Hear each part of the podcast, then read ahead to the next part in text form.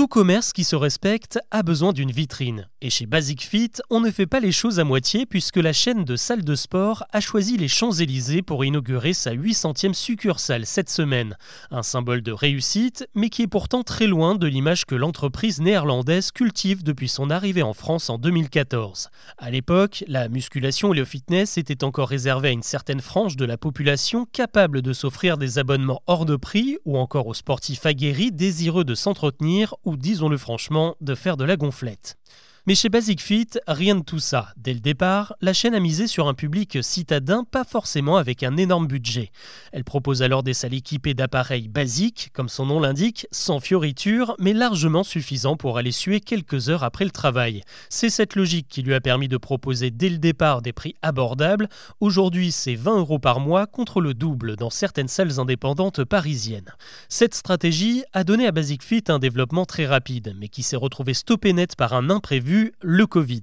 La pandémie a nettement ralenti l'activité, mais l'a relancé encore plus fort au sortir des confinements, car les Français se sont massivement mis au sport, une vague inédite depuis l'époque de Jim Tonic, de Véronique et Davina dans les années 80.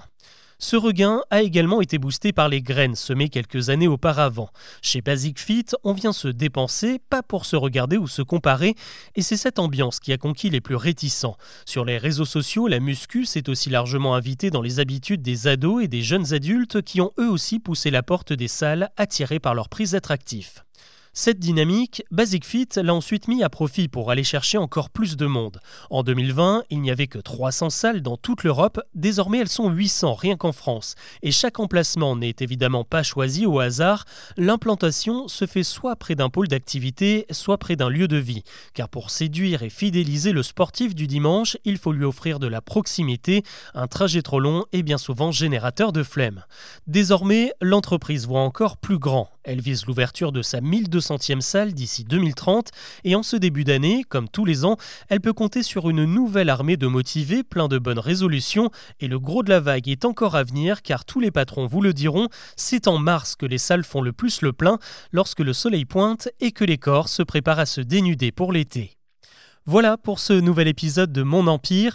Avant de vous quitter, je vous invite à découvrir un autre podcast Chose à savoir que je prends énormément de plaisir à publier. Il s'intitule La Rumeur et en quelques minutes, je vous propose de plonger avec moi dans les histoires les plus dingues qui circulent. Des idées reçues, des légendes urbaines, des fake news dont vous avez probablement entendu parler sans prendre le temps de les vérifier.